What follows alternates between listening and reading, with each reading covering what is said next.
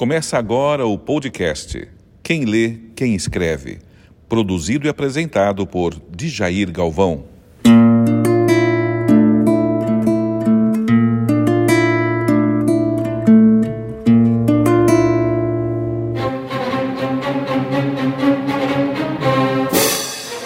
A Rádio Vila apresenta A radionovela O Tesouro.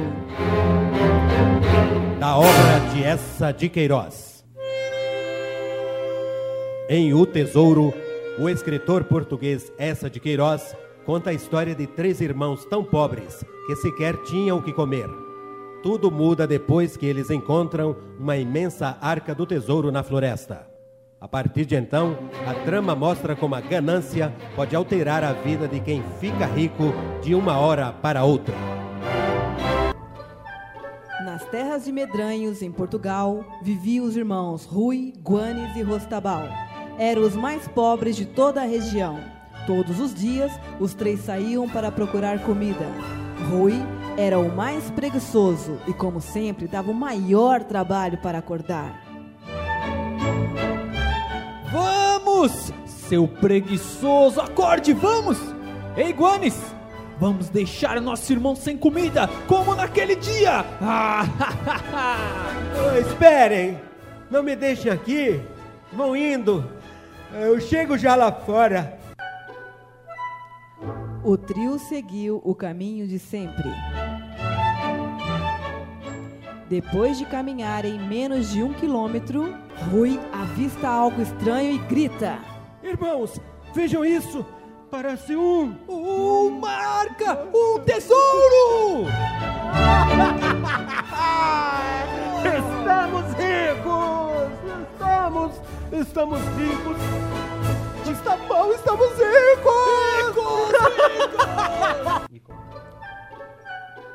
De fato, Rui, Guanes e Rostabal jamais imaginavam que naquele dia tudo mudaria.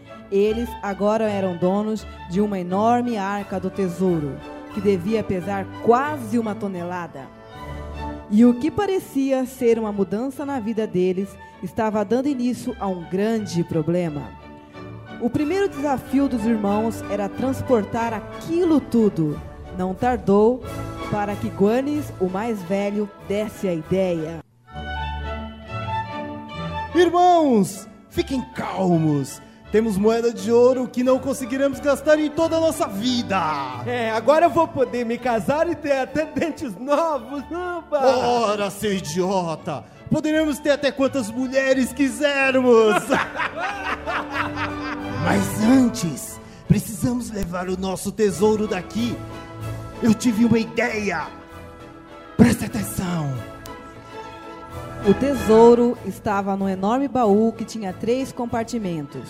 Guanes sugeriu que cada irmão desse uma moeda de ouro para que um dos três pudesse ir até a cidade mais próxima comprar comida e bebida. Também era preciso trazer mulas e alforjes, onde levariam o tesouro. E o escolhido, naturalmente, foi Rui, pois era o mais novo e o mais preguiçoso. Enquanto ele saía para resolver o problema, os outros dois ficaram rindo, cantando e tomando banho com seus dobrões e dobrões. Subitamente, Rostabal para de rir e olha para Guanes. Os dois mudaram radicalmente de humor. Irmão, estive pensando em algo assim que o nosso irmão mais novo saiu para a cidade. Será que é o mesmo que eu estou pensando? É, então, ele sempre foi muito preguiçoso. Nem deveríamos ter trazido aquele desgraçado aqui hoje. Ele quase não acorda. Então, também pensando que ele não merecia ficar com esse monte de ouro aí, a gente poderia armar uma emboscada e mandá-lo! Desta para melhor! Horas depois, Rui era avistado na estrada com uma tropa de mulas. Enquanto cantarolava, foi surpreendido por Guanes e Rostabal.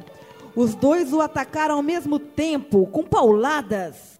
Ah, vai pro inferno, seu preguiçoso! Toma figa! Guanis! Ah, preguiçoso! Você mereceu isso! Morra, desgraçado, morra! Ah! Guanis, vou lavar meu rosto para não ficar com o sangue desse maldito impregnado em mim! É, mas o que ele não esperava aconteceu. Enquanto lavava o rosto, Rostabal levou uma pancada certeira na nuca. Só teve tempo de gritar. E já estava morto.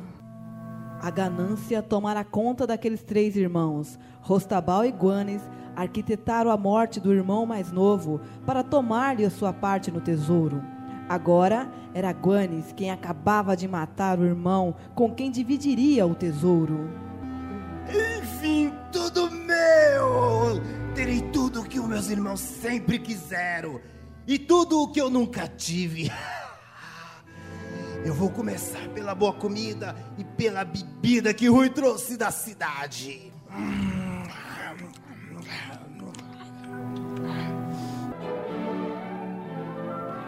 Mas como nem tudo sempre sai como planejamos, Guanes começou a sentir que bebera demais.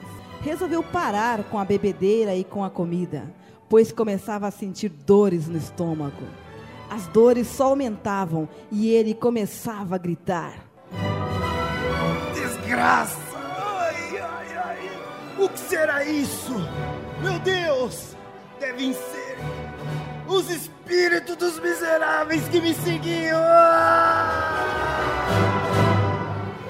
Os gritos de dor de Guanes foram sumindo até que este caísse desfalecido. Mas, afinal, o que teria matado Guanes?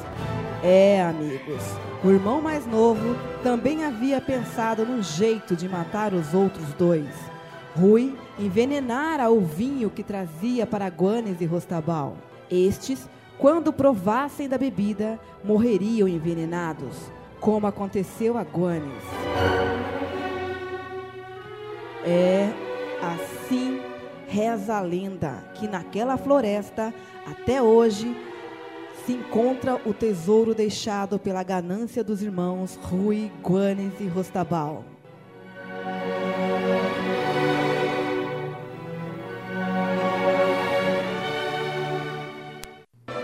A Rádio Vila apresentou Adaptação radiofônica do conto O Tesouro, de Essa de Queiroz. Adaptação de Jair Galvão. Narração Fátima Castro.